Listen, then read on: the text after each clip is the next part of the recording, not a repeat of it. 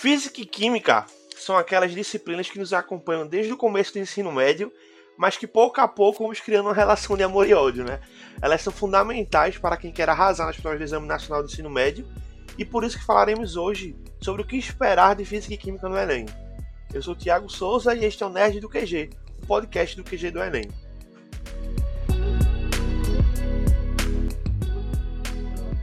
Neste episódio, reunimos uma dupla de peso para falar sobre esse assunto. De um lado, ele que trabalha há mais de 15 anos levando conhecimento de química e preparando alunos para prestarem o Enem e os principais vestibulares do Brasil. É a cabeça por trás do canal Sala da Química e não deixará passar nenhum molde de informações importantes. Direto de Manaus, o professor Diego Fares. Seja bem-vindo, professor, tudo bem?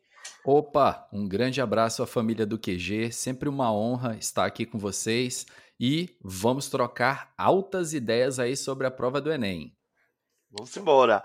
Do outro lado, direto do Rio de Janeiro, ele que é especialista na preparação para o Enem, vestibulares e concursos militares. Formado pela Universidade Federal Fluminense, ele sabe o caminho certo para a sua aprovação e com certeza vai potencializar o seu aprendizado em física. Para provar que os únicos corpos que podem ocupar o mesmo lugar no espaço são você e sua excelente nota, o professor Daniel Cataldo. Seja bem-vindo, professor, tudo bem? Fala, Tiago, tudo bem, graças a Deus, e com você? Olá, Diego, tudo bem?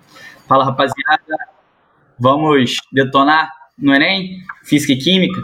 Bora? Vamos juntos. Essa primeira pergunta eu vou direcionar para os dois, né? Para a gente começar já com o pé direito, mas eu queria que o professor Cataldo começasse respondendo. Professores, a prova de ciências da natureza no Enem é uma das poucas que conseguimos identificar quais questões são especificamente de química e quais as de física. Baseado nisso, existe uma média de quantas questões de cada uma precisamos acertar para usar a TRE a nosso favor? Bem, Tiagão, é, essa é uma pergunta que vários alunos né, ao longo do ano eles vêm fazendo e tudo mais. Acredito que com o Diego também, ele escuta bastante essa pergunta.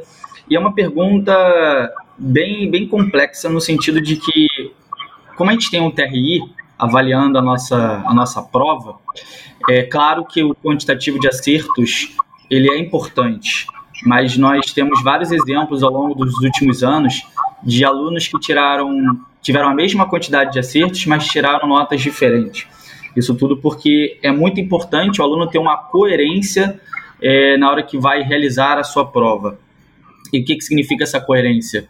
é, dentro da, da física você, e da química, da biologia, de ciência da natureza como um todo, você tem questões de nível fácil, nível médio e um nível mais elevado, né, o nível difícil.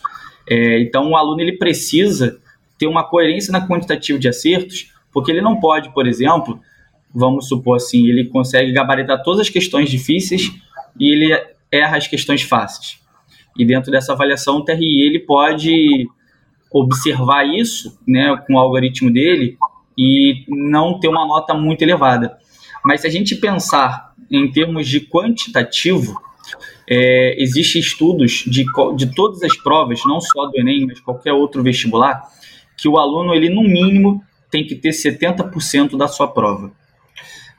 Partindo do pressuposto que a prova né, de ciência e natureza ela é dividida em 15, 15, 15, 15 questões de física, 15 questões de química, 15 questões de biologia, mais ou menos, né? Isso é uma média, jogando por alto ali. É, vamos dizer assim, a gente precisa ter 11 acertos em física.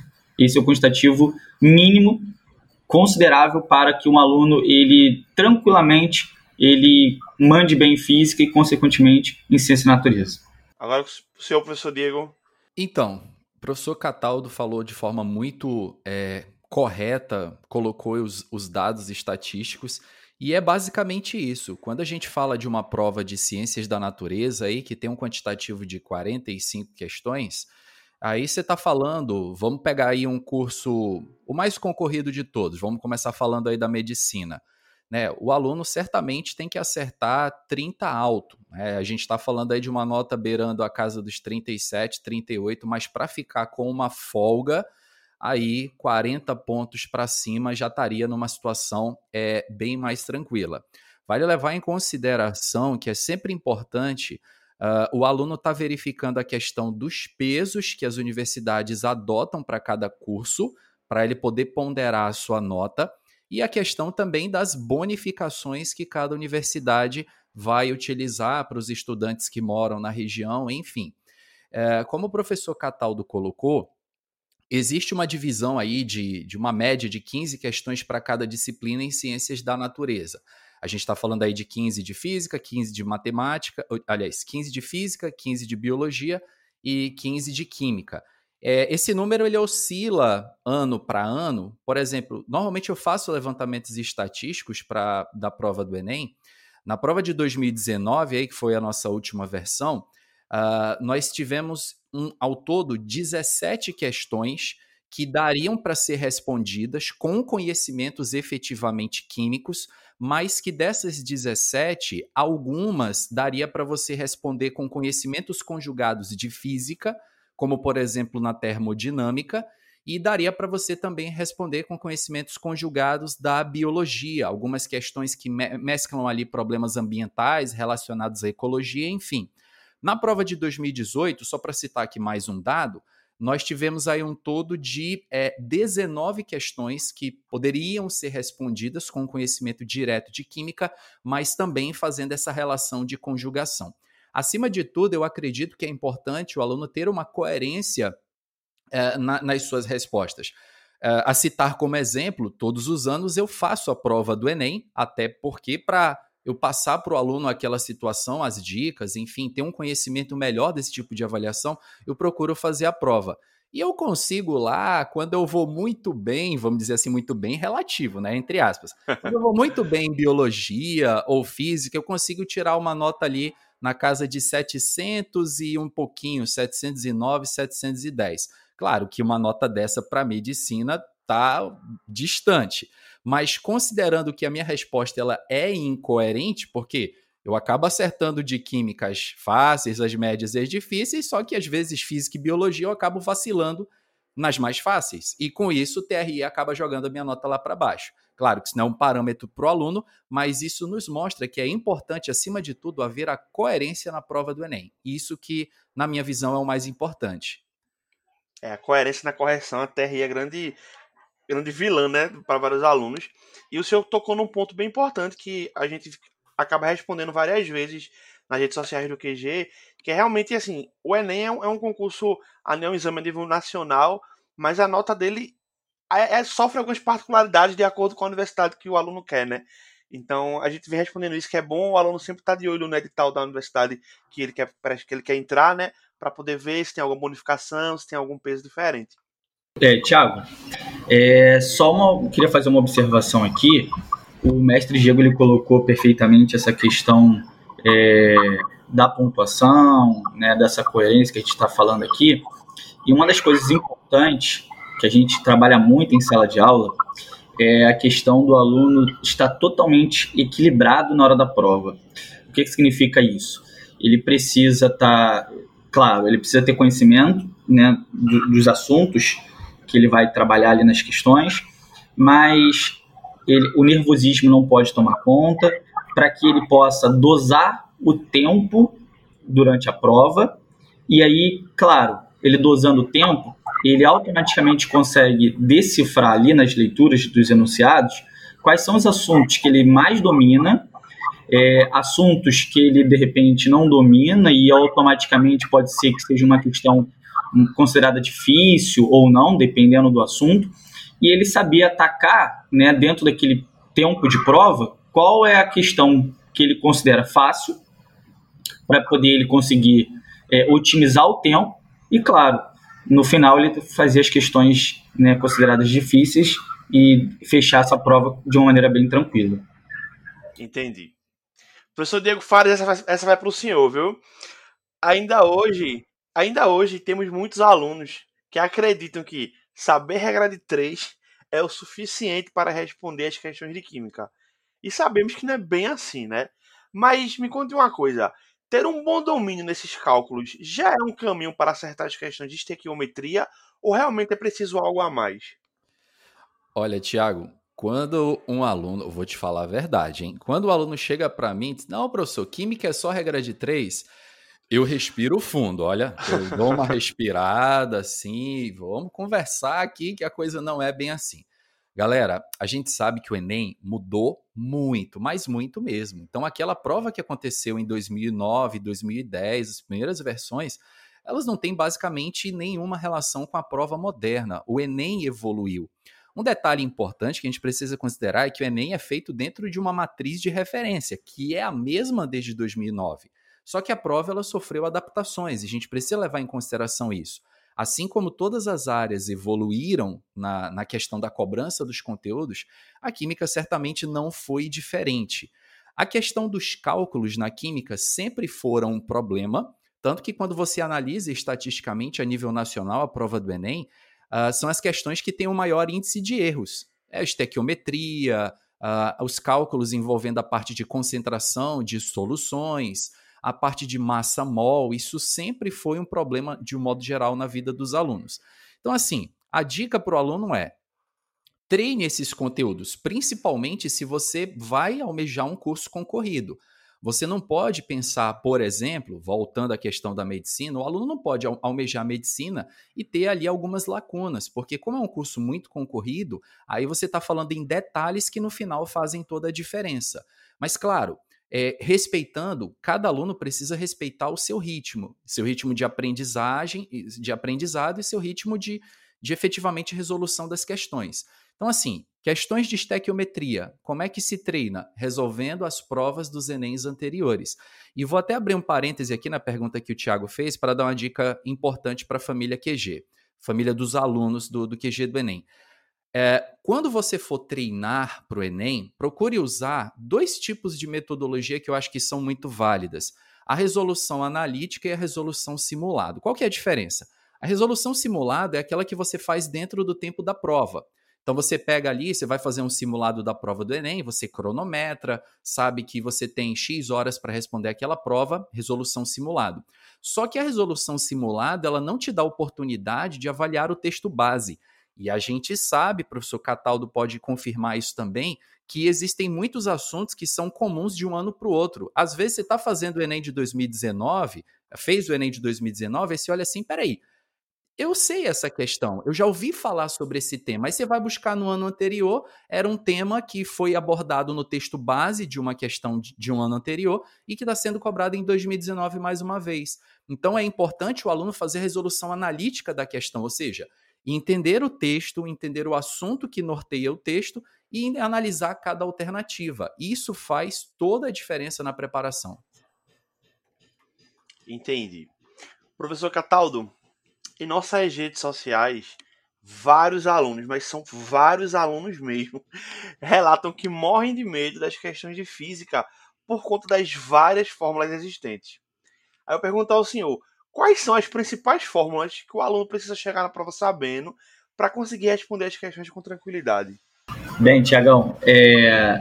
então, se eu puder listar aqui, pegando de 2009 a 2019, se a gente sentar, se a gente fizer uma pesquisa com calma, tudo direitinho, detalhado, a gente consegue listar, por exemplo, um top 5 né, em física nesses últimos anos quais, quais seriam esses top 5 aí? Qual seria esse top 5 que a gente teria?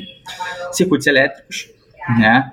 É, a gente teria a parte de ondulatória, né? equação fundamental da onda ali, o que, que é uma onda, a parte de calorimetria, a parte das leis Newton, né? E as suas aplicações, e também a parte toda de energia.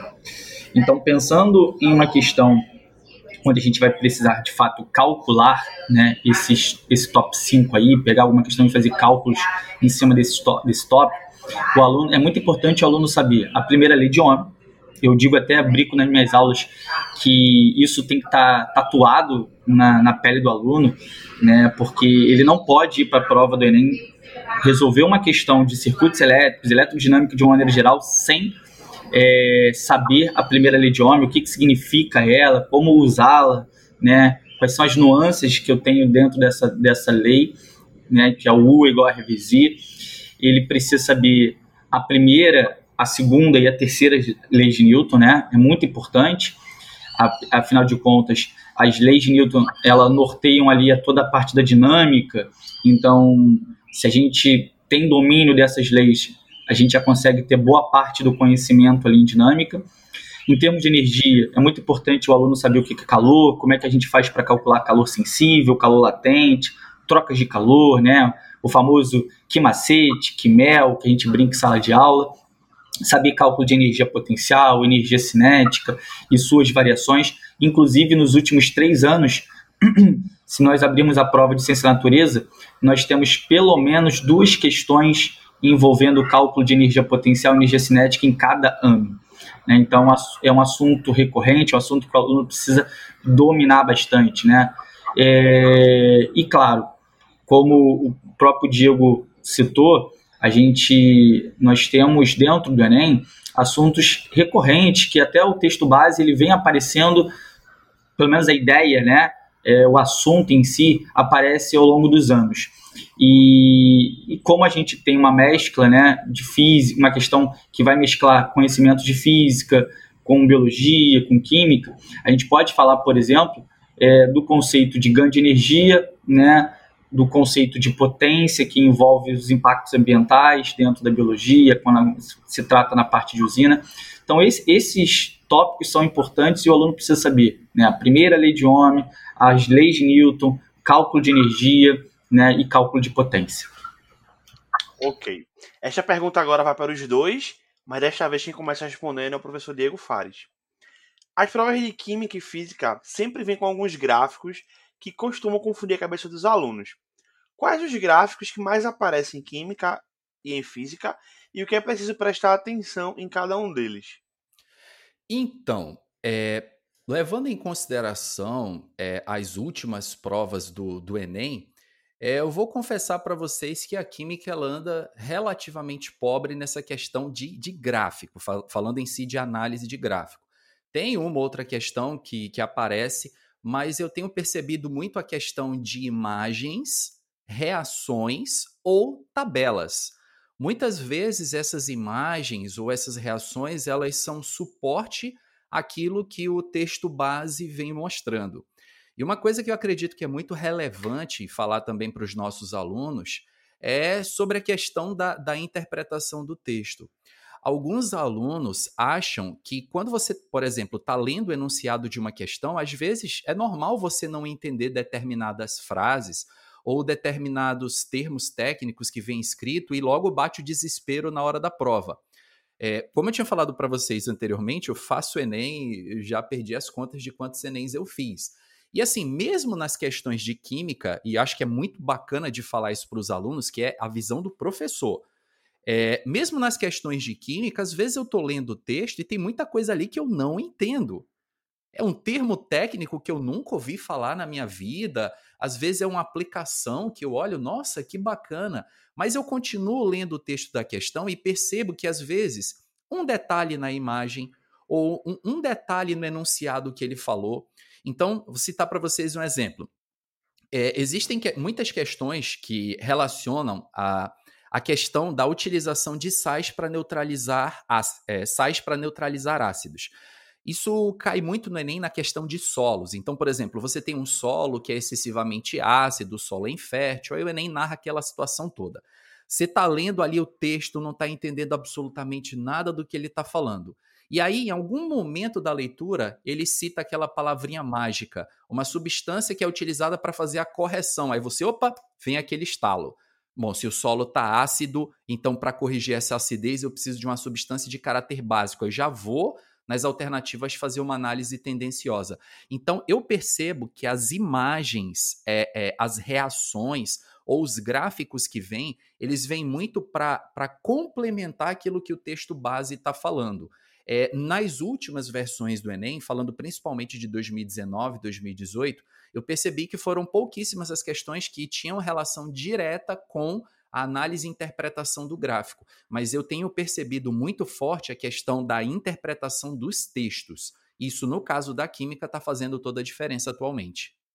Bem, Tiagão, o mestre Diego falou tudo. É, é isso que a gente tem encontrado na, nas provas de ciência e natureza quando as questões elas, elas abordam uma tabela, um gráfico, é, pelo menos em física, e como o próprio Diego citou aí em química também, a gente encontra questões de interpretação. Né? Eu até brinco em sala de aula que essas questões, na minha opinião, são consideradas questões mais fáceis da prova. Fáceis no sentido de que a resposta está ali. Eu tenho que, encontrar no gráfico, naquela tabela, o gabarito. Está ali. É só eu olhar. Mas esse só olhar, ele requer uma interpretação que, como o próprio mestre Diego falou, muitas das vezes quando a gente lê no texto uma informação, a gente fica um pouco confuso, porque o cara usa realmente um termo técnico, uma aplicação que a gente não conhecia, que a gente não, não tinha é, domínio, e que muitas das vezes é interessante, mas se a gente respirar fundo, ler com calma, grifar aquilo ali que a gente está tendo um pouquinho de dificuldade na interpretação, ler, tentar interpretar com calma, nós vamos encontrar na, na tabela, no gráfico, exatamente o, o gabarito da questão. É, se não me falha a memória, em 2016, em física, foi a última questão de gráfico que eu precisava de fato é, atuar no gráfico interpretando ele no sentido de que eu precisaria pegar um ponto no gráfico, fazer uma análise gráfica ali, jogar numa equação, inclusive foi até uma questão de eletrodinâmica. As outras é, questões, ao longo dos últimos anos, são questões, como o próprio mestre Diego falou, e eu estou citando aqui, são questões que a gente vai ter uma interpretação daquela imagem ali em cima do texto base. Então é ter calma, olhar o que, que ele citou ali na, na contextualização, que geralmente está ali na contextualização a resposta, e a aplicação está no gráfico, ele está te mostrando isso. E interpretação de gráficos foi um dos pontos que a nossa redatora Bárbara abordou na matéria O que não pode faltar na sua prova de naturezas no Enem, que está lá no blog do QG. Então, quando acabar este episódio, você já sabe, corre lá em blog.enem.com.br e confira. Bom, gente, eu preciso repetir para vocês uma pergunta que fiz ao professor de Genal, de Biologia, no episódio passado. Temos entre nossos ouvintes, acredito que a maioria, estudantes que estão se preparando para tentar entrar no curso de Medicina. Para eles, a receita do bolo nas provas de Física e de Química e de Natureza em geral, ela é diferente? Dessa vez o professor Cataldo ele pode começar respondendo. Olha, pessoal, eu acredito que é, a receita de bolo, né, como a gente cita aqui, ela é a mesma para todos os alunos. Entretanto, nós sabemos que o curso de medicina ele tem uma nota de corte muito alta, né? E você não pode se dar o luxo de cometer alguns deslizes ao longo da prova, porque às vezes uma, uma questãozinha ou outra ela pode te tirar dali da classificação, enfim, da listagem final. Então, como a gente mencionou no começo do nosso programa, é, mais ou menos em termos de uma média, as, as disciplinas de ciência natureza são divididas em 15, 15, 15, né? São 15 questões mais ou menos para cada, cada disciplina. E aí você tem a divisão de questões médias, questões fáceis, questões difíceis. Eu, né, analisando os últimos anos em termos da prova de física, se nós observarmos a média de acertos da prova de física, gira em torno de 5 a 6 questões. Isso é uma média, né? E dentro dessas 5, 6 questões, provavelmente todas são fáceis e uma ou outra uma média ali. Você que está se preparando para medicina, você que sonha, né, com esse curso, você tem que acertar as questões fáceis, as questões médias e as elevadas, as, as difíceis, você pode acertar uma, duas, dentro daquela porcentagem que eu citei para vocês no comecinho de 70% no mínimo. Dentro disso tudo, você está muito, muito, muito acima da média nacional. E, inclusive, da média dos aprovados né, em medicina nas universidades federais e estaduais do nosso país. Então, assim, a receita de bolo, ela é a mesma. Você tem que estar tá equilibrado, você tem que dosar o seu tempo. Por quê? Que é muito importante você fazer a leitura da prova como um todo. Para você não chegar no final e simplesmente falar assim: não deu tempo, chutei tudo no final. Acabou meu tempo, não consegui, tive que chutar. Se você consegue, leu a questão, não conseguiu entender, dá uma pulada, vai para uma outra, vai escrevendo o assunto que você conseguiu decifrar ali, para que mesmo que você pule e depois no final você vai voltar, você sabe quais são os assuntos que você, ao longo do ano, dominou, e se apareceu naquela prova, você vai resolver depois que você vai revisar, depois que você vai tentar fazer de novo aquelas questões, você vai fazer aqueles assuntos que vocês dominam. Para, claro, conseguir atingir essa média que eu falei com vocês, né? No caso, para medicina, de 11, 12 questões, mais ou menos. Complementando aqui a mensagem do, do professor Cataldo, é, bom, a, a gente está falando agora, especificamente, então, de medicina. Para os alunos que estão me ouvindo neste podcast, quando eu falo a palavra medicina, escuta bem, meu querido aluno, ó, vou falar de novo, hein? Medicina. Seu coração bateu mais forte? Deu aquele friozinho na barriga? Aquela suadinha na mão? Então, meu querido aluno, é sinal que esse é seu sonho. Você tem que correr atrás. Agora, olha só, olha só. Vou, vou pegar na sua ferida agora. Vai doer um pouquinho, mas faz parte do aprendizado. Vamos falar em termos de estatística. De todos os alunos que fazem vestibular para medicina, todos eles passam? Poxa, professor, claro que não. A minoria passa. É justamente essa conclusão que eu quero que vocês tirem comigo. A minoria passa. Por que, que a minoria passa? Porque certamente a minoria faz algo diferente da maioria. Então, se você, meu querido aluno, continuar fazendo o que a maioria dos alunos fazem, você vai continuar obtendo o resultado da maioria. Vocês estão entendendo, gente, o que eu quero dizer? E, ó, infelizmente, infelizmente, a grande maioria não passa. Essa é, a, essa é a realidade de qualquer concurso, de qualquer processo seletivo. Então, o aluno de medicina, ele tem que buscar os detalhes, a perfeição. Eu costumo falar muito isso para os meus alunos. Essa é uma frase que, que costuma nortear a, a orientação que eu passo para esses alunos. Se você faz o que a maioria dos alunos fazem, você vai continuar obtendo o resultado da maioria. Quer se diferenciar dos demais? Faça aquilo que eles não fazem. Então, resolver as provas do Enem como simulado. Todo mundo faz isso. O que, que você vai fazer de diferente? Você vai fazer uma resolução analítica depois, você vai analisar cada questão, o porquê. Uh, listas de exercício, sei lá, uma lista aí com 30 questões, todos os alunos fazem. Poucos param para analisar cada detalhe, cada questão. Enfim, gente, são os detalhes que no final fazem a diferença. É um conjunto da obra. E o aluno da medicina, ele é um aluno que tem que buscar esse diferencial porque ele está buscando se diferenciar da maioria. Você só vai chamar atenção para si quando você fizer algo diferente. No caso do vestibular, você vai conseguir a sua aprovação quando você mudar a sua maneira de pensar, pensar diferente dos demais e focar naquilo que não é o foco da maioria. Ou seja, fazer diferente é o caminho certo para quem quer entrar num buraco bem apertado como esse, que é uma vaga na tão sonhada medicina. Tenho certeza que os nossos ouvintes que estão desejando entrar em medicina, depois dessas dicas, não vai ter outra. Vai ser agora recorde de, de aprovação. Se Deus quiser. Professores, para finalizar, não podia deixar aquela pergunta clássica passar, né? Na reta final, o que devemos priorizar nas revisões de cada uma das duas disciplinas? O senhor Diego Fares, você pode começar. Então, reta final. O que você tinha para aprender, já aprendeu. Não, mas falta 10 conteúdos aqui, professor. Esquece, não dá para você aprender. Porque aquela história, você vai aprender novos conteúdos agora na reta final, em detrimento de revisar tudo aquilo que você já estudou ao longo do ano, eu não acho válido. Reta final é fazer muito simulado.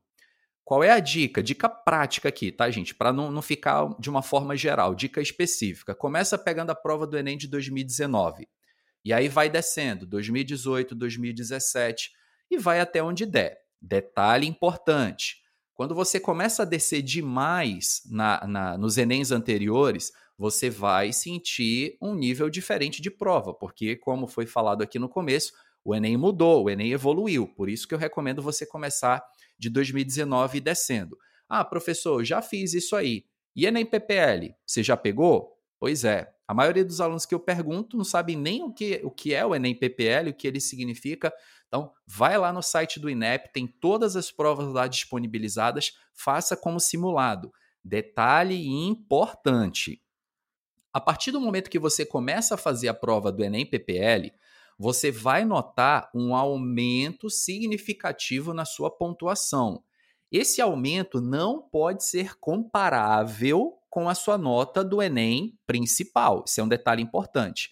É certo que as duas provas elas são feitas dentro da matriz de referência do Enem. E o INEP não deixa isso claro, mas existe sim um, um, uma diferença de nível entre as duas aplicações. Então, quando você faz a prova do NPPL, que eu super recomendo aos meus alunos fazerem, a todos que vão se preparar, você nota ali que tem uma outra questão um pouco mais simples. Então, você pode fazer como simulado? Deve, mas não use a sua nota, a sua quantidade de acertos como comparação para o Enem principal. Agora, quando você faz o Enem PPL de 2019, 2018, 2017, esse sim você pode utilizar como padrão de comparação. Resumindo, compare sua nota do Enem principal de 2019 com os anos anteriores também principal. Compare a sua nota do Enem PPL dos anos anteriores com o Enem PPL que você fez eventualmente em 2019. Reta final agora, gente, é treino. Isso que vai gerar a diferença. Pensa só numa banda que você pega os melhores músicos do mundo. Você pega o melhor baterista do mundo hoje, pega o melhor cantor do mundo, o melhor guitarrista e junta esses caras sem ensaiar. Vai ficar bom o som? Claro que não. Poxa, professor, mas eu peguei os melhores, não é verdade? Verdade, mas eles não ensaiaram. O segredo da perfeição é o ensaio. E o ensaio do vestibulando, o que, que é? São os simulados, fazer as provas anteriores. Isso aí faz toda a diferença, sem dúvida.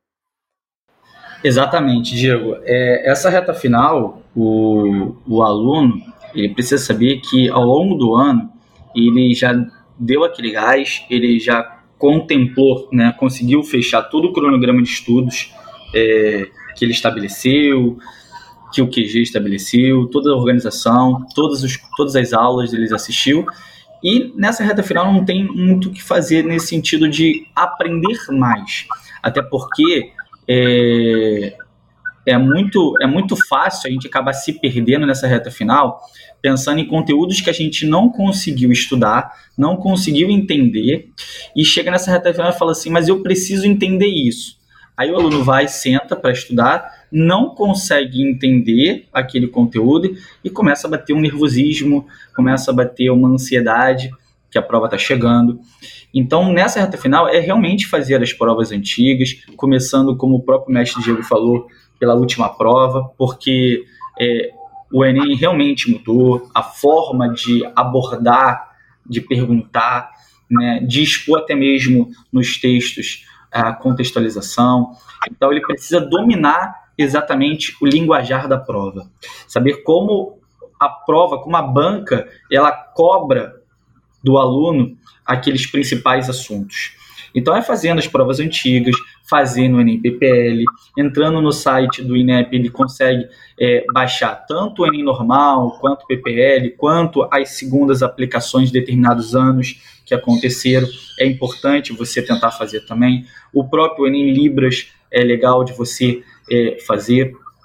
E aí, conforme ele vai fazendo essas, essas provas antigas, ele vai pegando manejo, vai pegando jeito ali nas questões. Porque é aquilo. Imagina que você é, quer correr uma maratona, mas você não conhece o percurso. Você não treinou. Não vai dar certo. Você precisa de fato treinar. Né? Você precisa ficar é, exaustivamente ali treinando aqueles conteúdos, aquele, aquele linguajar ali. O próprio Oscar, né, no basquete, ele falava que após a, o treino dele, ele ficava arremessando não sei quantas cestas no, no lance livre ali. Tanto é que chegava no jogo ele conseguia, né? Acertar quase, tinha um, um, uma porcentagem de acertos enorme. É uma questão de treino, é uma questão de você entender o mecanismo. E uma prova, como qualquer outra, é isso. Você precisa entender o linguajar, precisa entender a forma como é cobrada, e ele só vai pegar isso revisando, né, fazendo as provas antigas. Então, nessa reta final, é pegar as provas, refazer essas provas, tanto o Enem normal quanto o Enem para vocês conseguirem a aprovação de vocês aí. E eu acho importante a gente deixar registrado que o NPPL é o Enem para pessoas com privação de liberdade, né? Que no próximo ano vai acontecer no dia 23 e 24 de fevereiro de 2021 e é importante, não sei se as pessoas já estão sabendo disso com certeza, que os candidatos que tiverem com Covid na, na semana do Enem ali, alguma doença infecto contagiosa, podem solicitar para fazer a prova nas mesmos, nos mesmos dias que será aplicado o NPPL 2021, né? A gente publicou isso no QG, então fica aí a, a notícia. Professores, foi um prazer tê-los conosco nesse episódio do Nerd do QG. Para mim, particularmente é motivo de grande entusiasmo falar de ciência da natureza, visto que antes de minha formação em marketing eu fiz um curso técnico em química, né? Isso me colocou em contato com muitos desses assuntos que a gente tratou hoje e todos eles possuem cadeira cativa em meu coração, com certeza. Agora eu convido vocês a deixarem uma mensagem final para nossos alunos, né, para nossos ouvintes, e nos falar onde é que a gente pode encontrar vocês nas redes sociais e na internet. Professor Cataldo, você pode começar. Bem, pessoal, é... desejo a todos né, uma excelente prova, tá? Muita calma, sabedoria na hora que vocês forem fazer a prova no dia. Estamos todos torcendo por todos vocês. Tenho certeza que o trabalho feito ao longo do ano, é, vocês plantaram sementinhas a cada aula que vocês foram passando, a cada treino que vocês foram realizando, a cada simulado, a cada redação que vocês enviavam. Enfim, é, todas essas, essas sementes elas vão gerar frutos, né? E a gente deseja a todos aqui uma excelente, uma excelente prova, tá? Espero que depois vocês possam mandar mensagens avisando, professor, passando, não sei o que, passei tal curso, tal faculdade, enfim, tá bom? Vocês podem me encontrar no, nas redes sociais, no Twitter, no Instagram, no arroba prof.cataldo, tá? Então fiquem à vontade, fiquem à vontade para poder mandar notícias, perguntas, enfim, estamos aqui para ajudar vocês nessa reta final e boa prova.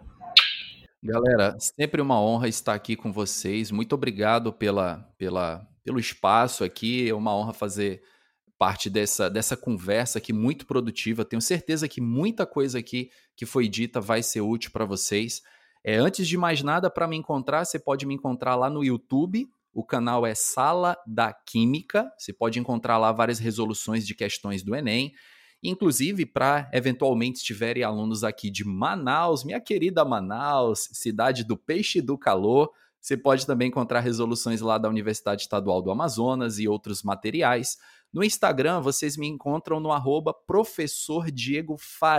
Tudo junto, tamo lá sempre, tá, galera? E ó, Tá chegando a prova do Enem, agora é manter a calma, manter a tranquilidade, serenidade. E um detalhe importante também que eu quero falar nessa reta final, gente: conversem com alunos que já conseguiram a aprovação na faculdade no curso que você almeja. Minha mãe sempre dizia: quer ser grande? Cola em quem é grande.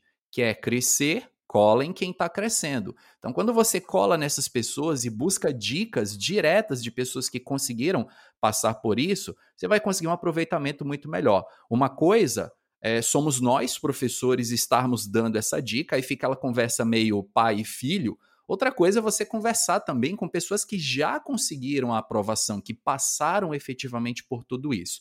Então, galera, desejo sucesso a todos, um abraço e ó, tamo junto sempre. Vai lá, vamos meter bala nessa prova que a aprovação tá chegando. Tamo junto, gente. E este foi mais um episódio do Nerd do QG. Fiquem ligados nas nossas redes sociais que ainda teremos muitas novidades vindo por aí. Vocês podem enviar suas sugestões, mensagens carinhosas e gifs da Rihanna através das nossas redes sociais. É só procurar por arroba QG do Enem e ser feliz. É isso aí, um cheiro no coração. Valeu, falou, fui!